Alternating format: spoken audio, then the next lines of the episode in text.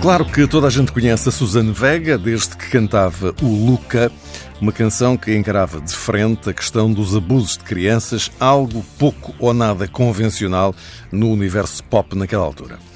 Mas ela foi mais do que isto e talvez com alguma injustiça esquecemos que ela é, ainda hoje, uma referência de uma certa visão analítica que a produção musical nova-iorquina sempre teve.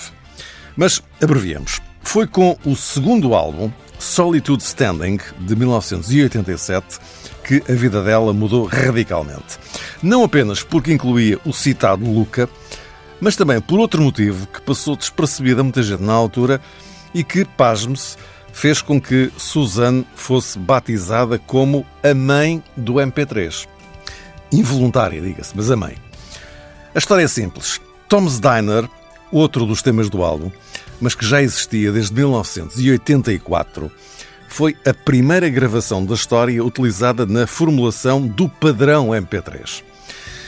O Karl Heinz Brandenburg, um matemático e engenheiro alemão, usou uma gravação em CD do Tom's Diner para avaliar e refinar o algoritmo de compressão MP3.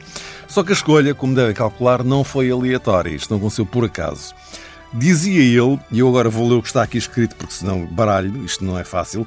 Dizia ele que a música foi escolhida pela sua natureza quase monofónica e amplo conteúdo espectral, tornando mais fácil assim ouvir as imperfeições do formato de compressão durante as reproduções. Bom, se ele o diz, lá saberá. O facto é que a cantiga sobre um restaurante da Broadway que Susan Vega frequentava quando era adolescente entrou diretamente para a lista dos ilustres contributos da evolução tecnológica.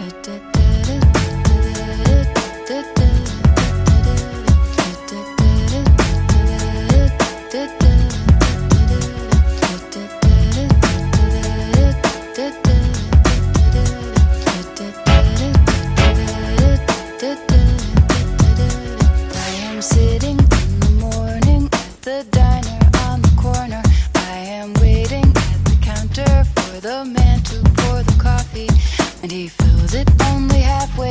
And before I even argue, he is looking out the window at somebody coming in.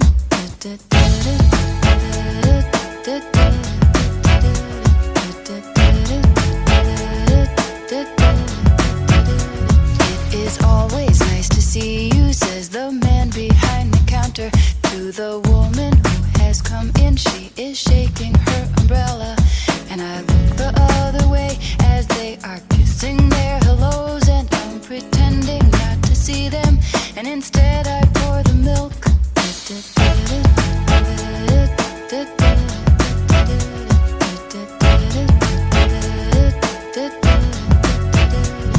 I open up the paper, there's a story of an actor who had died while he was drinking. It was no one I had heard of, and I'm turning to the horoscope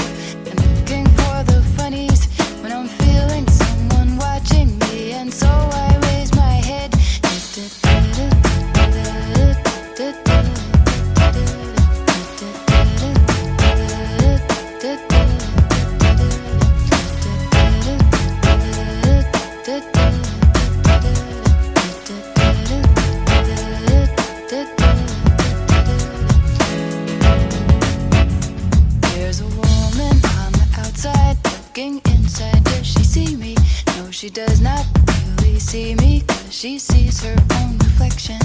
And I'm trying not to notice that she's hitching up her skirt. And while she's straightening her stockings, her